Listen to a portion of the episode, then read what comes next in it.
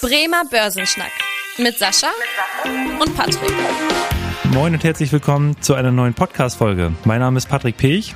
Mit dabei ist wie immer der Sascha Otto und wir beide schnacken jede Woche in diesem Podcast über ein spannendes Börsenthema.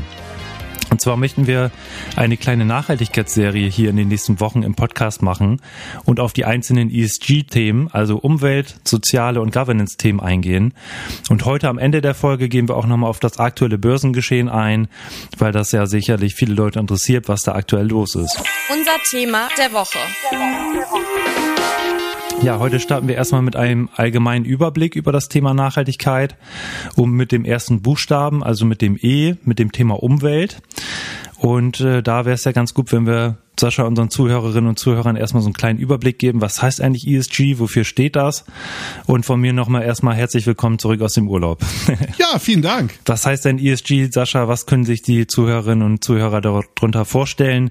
Und wofür ist das eigentlich relevant? Ja, also ähm, diese drei Buchstaben I SG stehen also für Environment, also für Umwelt, für Social, also für die ganzen sozialen Themen und für Governments, also für eine gute Unternehmensführung, mhm. ähm, die zum Beispiel sowas wie äh, Korruption nicht zulässt. Das sind so diese Themen dabei. Weil man hat sich ja mal ein paar Gedanken darüber gemacht, wie sollte eine nachhaltige Welt aussehen, die jetzt auch von der Wirtschaft unterstützt wird und wie kann man das hinbekommen, dass dieses wirtschaftliche Streben nach Profit im Einklang steht oder zumindest nicht so stark wieder zu wieder läuft mit den ähm, ja, nachhaltigen nachhaltigen äh, Aufrechterhalten unserer Umwelt, unserer sozialen Systeme und äh, eines menschenwürdigen Lebens. Das ist so die Grundidee dahinter. Und ähm, ja, wie du schon sagst, da gibt es ja verschiedene Ziele auch von der Politik, die in den nächsten Jahren erreicht werden sollen. Ich nenne einfach mal beispielsweise ein paar Ziele der Europäischen Union. Dort hat man sich ja auch schon darauf verständigt, dass man da bis 2050 die Klimaneutralität erreichen möchte. Das ist ja auch im Green Deal beispielsweise festgehalten, dass man erneuerbare Energien fördern möchte, beispielsweise um dieses Ziel zu erreichen. Und als kleinen Zwischenstep gibt es ja auch noch Fit for 55, dass man eben bis 2030 die Treibhausgasemissionen um 55 Prozent senken möchte auf Basis der Angaben von 1990. Das heißt, das sind jetzt erstmal so die, die Pläne, die Ziele und dafür ist natürlich auch notwendig, in allen Facetten des Lebens irgendwie dafür so, zu sorgen, die Nachhaltigkeit anzustreben. Und da gehört natürlich auch die Geldanlage dazu. Heute, Sascha, wollen wir erstmal auf das Thema E, auf das Thema Umwelt eingehen. Wie kann man eigentlich bei der Geldanlage das Thema Umwelt als Anleger, als Privatanleger oder auch als institutioneller Investor äh, berücksichtigen? Ja, also es gibt da verschiedene Ansätze. Also der erste Ansatz, den man sicherlich jetzt in der Form mal angehen kann, ist, verursache keinen Schaden. Also in dem Prinzip ist es ein Stück weit so, dass man sich Unternehmen raussucht, die jetzt tatsächlich die Umwelt tatsächlich nicht verschmutzen, weil sie tatsächlich jetzt mhm. gute Filter eingebaut haben oder weil sie gar keine Emissionen haben, weil das Geschäftsmodell das darstellt. Wenn man das sehr, sehr konsequent macht, wird man natürlich sehr wenig Industrieunternehmen kaufen können und kann dann tatsächlich ja nur Unternehmen kaufen, die tatsächlich aufgrund ihres Geschäftszweckes überhaupt keine Umweltverschmutzung verursachen. Also ein, ein ähm, Dienstleistungsunternehmen, das jetzt nur Büroräume hat, wird natürlich deutlich weniger äh, ähm, Umweltverschmutzung machen, als ein Unternehmen, was Rohstoffe abbaut. Weil mh, hm, es ist ja quasi auch, wenn das Unternehmen sehr sorgfältig mit den Ressourcen umgeht, nahezu unmöglich, dass das Unternehmen gar nicht diese Umwelt verschmutzt. Also der, der Ansatz do no harm, also verursache keinen Schaden, mhm. basiert wirklich auf der Annahme, kaufe nur die Unternehmen, die keine Umweltverschmutzung verursachen oder die sehr wenig Umweltverschmutzung verursachen. So die erste Stufe, wie man, wie man als Anleger an das Problem rangehen kann. Die zweite Stufe, wie man an das Problem rangehen geben kann, ist der sogenannte Best-in-Class-Ansatz. Da sagt man sich ein Stück weit, ja, wir wollen ja alle irgendwie doch auch, dass wir weiter Häuser bauen. Wir wollen ja auch alle, dass jetzt äh, Rohstoffe gefördert werden. Und uns ist schon irgendwie klar, mh, dass das auch zum gewissen Maße die Umwelt verschmutzen wird. Wir sind grundsätzlich bereit, auch ähm, das in Kauf zu nehmen, wenn die Unternehmen aber einen sehr guten Job machen, mhm. diese Umweltverschmutzung möglichst stark zu vermeiden. Und bei diesem Best-in-Class-Ansatz sage ich als Investor oder als Börsianer, ich kaufe nur die Unternehmen, die deutlich mehr für die Umwelt tun als die Mitbewerber. Also ich sage dann zum Beispiel, ich kaufe die besten 25 Prozent nach dem Scoring-Wert und die äh, 75 schlechtesten kaufe ich jetzt in der Form nicht. Soll so ein bisschen die Unternehmen dazu bringen, dass sie möglichst gut agieren und dass sie möglichst dabei sind, damit damit sie weiterhin attraktiv sind für die Anleger mhm. in der Form. Und der dritte Ansatz, das sogenannte Impact Investing, wie es so schön heißt, heißt dann, ich kaufe nur die Unternehmen, die aktiv auf das Ziel Umweltschutz einzahlen.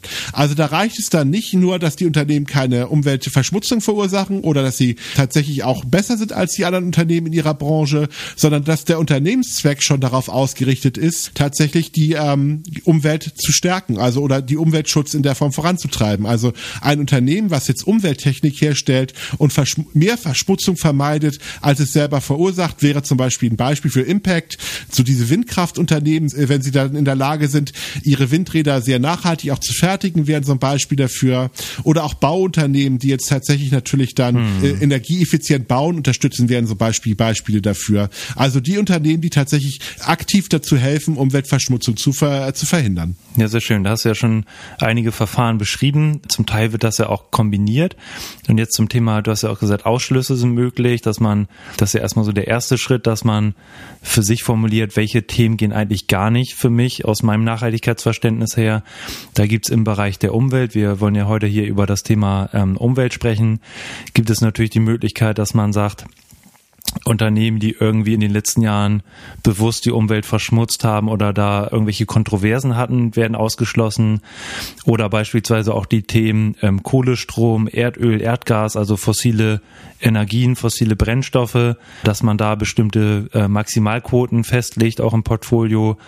Oder auch das Thema Fracking, was ja auch äh, gerade in, in, den USA sehr beliebt ist, was ja aber auch zu Umweltverschmutzung und Umweltschäden führt, äh, was natürlich auch hier mit zuzurechnen ist. Oder auch ein Thema noch das Thema Einsatz von Pestiziden. Äh, da zahlen wir zwar weniger auf das Thema um äh, Klimawandel ein, aber äh, was natürlich auch dazu gehört, ist auch sowas wie Biodiversität, was man auch zum Thema Umwelt dazu rechnen kann. Also einige äh, Ausschlüsse. Du hast auch gesagt, Best-in-Class-Ansatz, dass man äh, nur in die besten Unternehmen einer Branche investiert. Jetzt ist natürlich die Frage, wie finde ich das heraus? Habe ich da als Privatanleger überhaupt eine Chance zu? Oder ja, ich würde gerne noch mal wirklich, einen Punkt ja. aufgreifen, den du gerade genannt hast, äh, weil das finde ich gerade ganz spannend. Ja, genau. Weil du hast einen ganz, ganz wichtigen Punkt aufgezeigt. Unternehmen, die jetzt ein Stück weit in der Vergangenheit irgendwas Schlimmes gemacht haben. Mhm. Ähm, ich glaube auch, das ist ein Ansatz, über den man sehr genau diskutieren muss, weil klar, wir haben eine ganze Menge Unternehmen, die jetzt tatsächlich in der Vergangenheit nicht sehr umweltbewusst agiert haben. Mhm. Ähm, wenn ich jetzt aber als Anleger diese Unternehmen ausschließe, dann gebe ich dir denen überhaupt keinen Anreiz dafür, in Zukunft besser zu agieren. Also ich glaube tatsächlich auch dieser Punkt, und das äh, machen auch einige Konzepte, nicht unbedingt darauf zu gucken, was in der Vergangenheit gewesen ist, sondern was ist die Unternehmensstrategie in der Zukunft? Und zu sagen, selbst wenn ein Unternehmen in der Vergangenheit jetzt nicht so umweltbewusst agiert hat, aber jetzt eine Strategie hat und die glaubwürdig auch in der Form verkündet hat, in Zukunft es deutlich besser zu machen, ist es ja auch eine Strategie, hm. dass man so ein Unternehmen trotzdem kauft, weil sonst würden die, sag ich mal, ganz dreckigen Unternehmen ja niemals einen Anreiz haben, sich zu verbessern, weil wenn man sagt, du warst einmal schmutzig, du hast einmal die Umwelt verschmutzt, du hast eine Kontroverse gehabt, gehabt, wir können dich nie wieder kaufen, dann wird das Unternehmen auch sagen, okay, dann muss ich mich mit diesen Themen auch über das Maß der gesetzlichen Vorschriften nicht beschäftigen. Wenn es aber den Anreiz gibt am Kapitalmarkt, dass du eine Strategie hast, die jetzt gegebenenfalls auch nach vorne gerichtet auch glaubhaft verkauft wird, dann ähm, ist das natürlich auch viel, viel besser, auch um das Ziel, ähm, bessere Umwelt zu erreichen für die Unternehmen dann auch dabei. Ne? Ja, stimmt, da hast du recht. Also ich würde dir jetzt eigentlich gerne widersprechen, um so ein bisschen Feuer ins Gespräch zu, zu bringen, aber er kann dir da eigentlich nur nur zustimmen, auch was du gesagt hast mit dem Best-in-Class-Ansatz. Sonst hätten bestimmte Branchen, sonst würde es da ja überhaupt gar keinen Anreiz geben, weil die eigentlich immer ausgeschlossen werden würden. Dann hätten die gar keinen Anreiz mehr, sich zu verbessern. Von daher macht das durchaus Sinn, auch sowas mal zu berücksichtigen. Ja. Und dann zurück zu der eigentlichen Frage, wie kann ich jetzt als Privatanleger damit umgehen? Habe ich überhaupt eine Möglichkeit, da irgendwie ja Bericht an Berichte zu kommen oder mir Infos zu holen, um das irgendwie einzuwerten? Oder würdest du da sagen, nee, da muss man von vornherein irgendwie das in professionelle Hände geben? Also tatsächlich ist das momentan einfacher geworden, als es früher war. Zum einen, die Unternehmen selber müssen sogenannte Nachhaltigkeitsberichte veröffentlichen. Mhm. Das heißt, da wird genau aufgezeigt, also jede, ähm, jede börsengelistete Firma muss aufzeigen, was haben sie gemacht, was ist ihre Nachhaltigkeitsstrategie. Inzwischen müssen die Unternehmen ja sogar auch äh, melden, wie viel CO2-Emissionen sie halt verursachen, direkt und indirekt. Gut, die Messung ist nicht so ganz einfach und ich glaube auch, dass da einiges äh, massiv geschätzt werden muss, weil es natürlich natürlich nicht jede einzelne Autofahrt eines Mitarbeiters jetzt äh, erhoben werden kann, aber da gibt's ja so Pauschalwerte, die man hat. Aber jeder hat die Möglichkeit, auf den ähm, Homepages der ganzen Aktiengesellschaften darüber zu informieren, wie nachhaltig ist das Unternehmen aufgestellt und, und äh, welche Themen gibt's dabei. Jetzt kann man natürlich sagen, die Unternehmen haben natürlich ein sehr großes Interesse, sich sehr positiv darzustellen. Und wenn man nur diese Seiten betrachten würde, würde unser Planet der grünste auf dieser Welt sein. Ich glaube, die Realität sieht ein bisschen anders aus. Ähm, hm. Deswegen ist es natürlich völlig klar, dass die Unternehmen diese Nachhaltigkeitsberichte, die Spielräume, die sie haben, natürlich auch zu ihren Gunsten nutzen.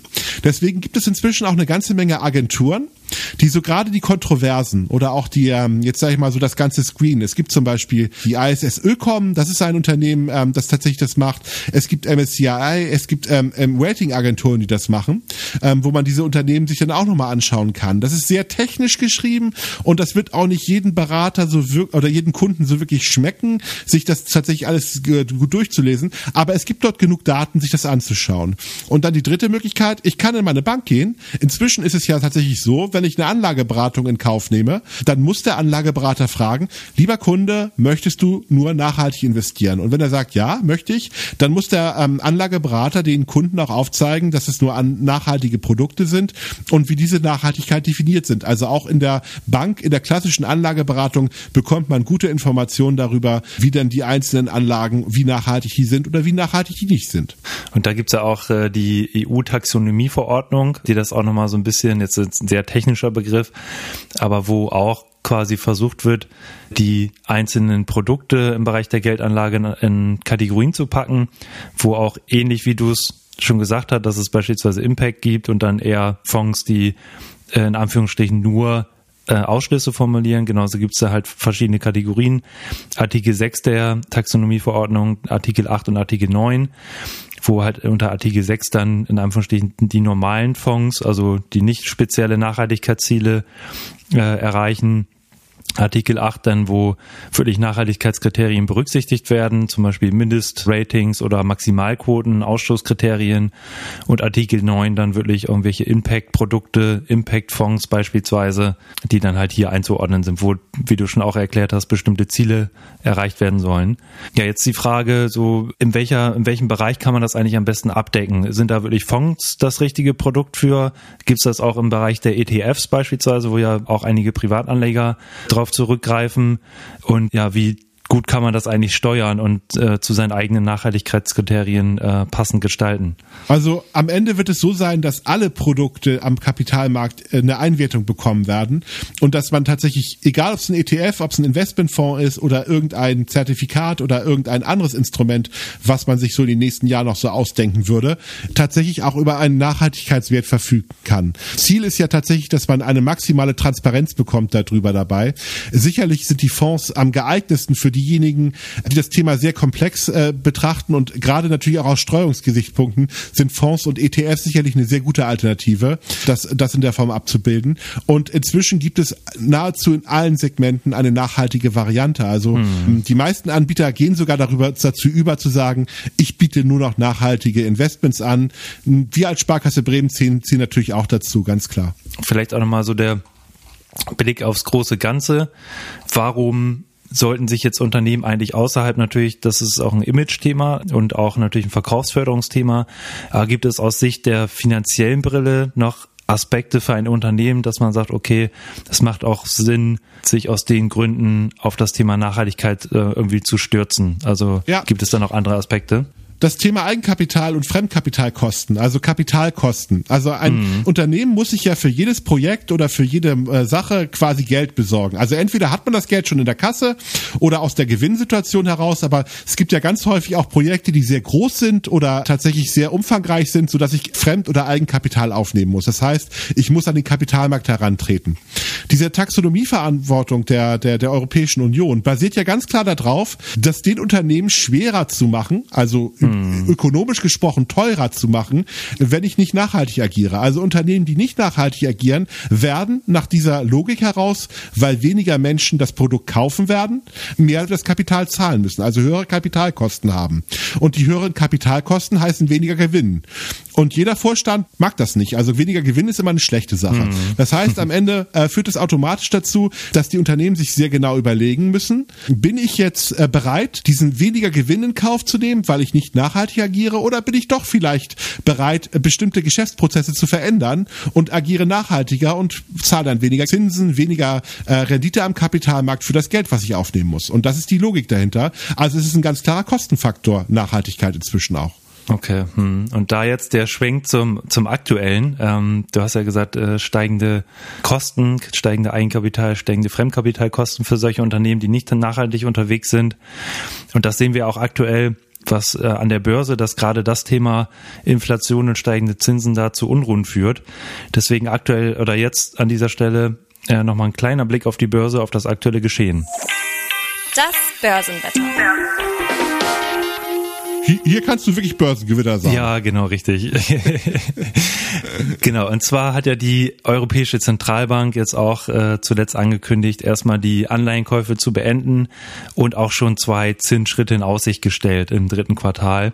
Die US-Notenbank wird jetzt wohl auch heute, wir nehmen ja heute am 15.06. auf, äh, mit einer Zinserhöhung wahrscheinlich heute auch wieder äh, folgen und die Zinsen also weiter erhöhen, weil auch da haben wir zuletzt wieder steigende Inflationsraten gesehen. Im Mai ein Anstieg äh, von 8,3 auf 8,6 Prozent und damit der höchste Stand seit 1981, also wirklich ein sehr hohes Niveau das hat auch dazu geführt, dass in den letzten Tagen die Aktienmärkte da ja ordentlich in die Binsen gegangen sind. Wir können da mittlerweile ja vom Bärenmarkt sprechen, also 20 Prozent vom Hoch, beispielsweise beim S&P 500. Sascha, was ist da aktuell los und was ist da für eine Gemengelage aktuell an, an der Börse? Ja, also wir haben ja bisher so ein bisschen an den Märkten die Ukraine-Krise noch gar nicht so richtig gesehen. Also die, Kap die Aktienmärkte sind gefallen, aber sie sind bei Weitem nicht so stark gefallen, wie man das vielleicht erwartet hätte bei einem solchen Szenario. Mhm. Jetzt kommt noch die Situation dazu, dass momentan ja alles teurer wird und dass die Notenbanken natürlich so ein bisschen der Bedulie sind. Wirtschaftswachstum ist auf jeden Fall nicht so stark vorhanden, wie man sich das erhofft hatte nach der Corona-Krise. Hm. In Amerika noch ein bisschen besser als in Europa, aber ist trotzdem ist das Wachstum, sag ich mal, äh, natürlich deutlich eingetrübt. Pessimismus herrscht vor, Kauflaune geht leicht zurück, was das Thema betrifft. Wir haben momentan Versorgungsengpässe im, im Energiebereich. Die Energiepreise steigen massiv. Die Verbraucher haben gefühlt deutlich weniger im Portemonnaie, weil sie natürlich die Inflation irgendwie ähm, auch in der Form stemmen müssen. Es gibt immer noch Probleme mit Corona in China. Also alles so ein Cocktail, der nicht schön ist. So und äh, das wird den äh, Börsianern momentan natürlich so ein bisschen bewusst, mhm. und so dass wir da natürlich eine größere Abwärtsbewegung hatten. Das Ganze wird natürlich volatil bleiben, also gar keine Frage, solange diese Diskussion da in der Form vorherrscht. Eine Entspannung im Ukraine-Konflikt könnte dazu führen, dass wir nochmal eine deutliche Erholung bekommen. Und wenn die Notenbanken jetzt vielleicht nochmal etwas seichtere Töne ansetzen würden, ich meine, die EZB hat ja ähm, heute auch schon gesagt, sie werden tatsächlich natürlich das genau beobachten, was an den Anleihenmärkten passiert. Die Märkte haben sich ja heute auch schon wieder ein bisschen erholt. Es bleibt aber unruhig, es bleibt eine ganze Menge Unruhe dabei. Und ich meiner Meinung nach wäre das, was die Märkte richtig beruhigen könnte, irgendeine Lösung im Ukraine-Konflikt. Das muss doch nicht mal die favorisierte Lösung sein, dass Russland sich zurückzieht. Es, eine Einigung würde schon völlig ausreichen, um die Kapitalmärkte zu beruhigen. Okay, also du prognostizierst in den nächsten Wochen erstmal weiter hohe Volatilität, hohe Schwankungen. Ja, kann man sagen, eher unsicheres Umfeld. Und ähm, das sieht man ja auch an ähm, nicht nur an den Aktienmärkten, sondern auch weit und breit Rentenmärkte unter Druck. Da haben wir beispielsweise vor vor zwei Wochen mal gemeinsam mit Björn Mahler drüber gesprochen über den Rentenmarkt und auch, was man ja aktuell sieht, dass auch die Kryptowährungen äh, ordentlich unter Druck stehen. Also beispielsweise der Bitcoin zuletzt stark nachgegeben hat. Also auch da gilt es so ein bisschen zu beobachten, wie die Lage sich in den nächsten Wochen entwickelt. Und ja, ansonsten würde ich sagen, kommen wir zum Ende der heutigen Podcast-Folge. Äh, heute über das Thema äh, Umwelt. In den nächsten beiden Folgen gehen wir dann auf die anderen beiden Kriterien ein, also wie man bei der Geldanlage auch das Thema, die sozialen Themen und auch die Governance-Themen beachten kann und was das eigentlich bedeutet. Bleibt also gerne dabei. Und wie immer, wenn euch die Folge gefallen hat, freuen wir uns sehr, wenn ihr dem Podcast folgt und auch ein Abo dalasst und eine Bewertung dalasst bei Spotify, bei Apple Podcasts und Co. Und Themenwünsche könnt ihr gerne richten an podcast sparkasse-bremen.de und ich freue mich, wenn ihr in der nächsten Woche wieder einschaltet. Bis dahin, tschüss. Tschüss. Vielen Dank fürs Interesse. Das war der Bremer Börsenschnack, ein Podcast mit Sascha und Patrick. Noch ein kurzer Hinweis und an dieser Stelle liebe Grüße aus der Rechtsabteilung. Die gesprochenen Inhalte bilden die persönliche Meinung der handelnden Person, also in den meisten Fällen von Sascha und mir wieder. Sie stellen also keine Handlungsempfehlung zum Erwerb oder zur Veräußerung der genannten Wertpapiere oder anderer Finanzinstrumente der genannten Emittenten dar. Bei Fragen wende dich gerne an deinen Berater.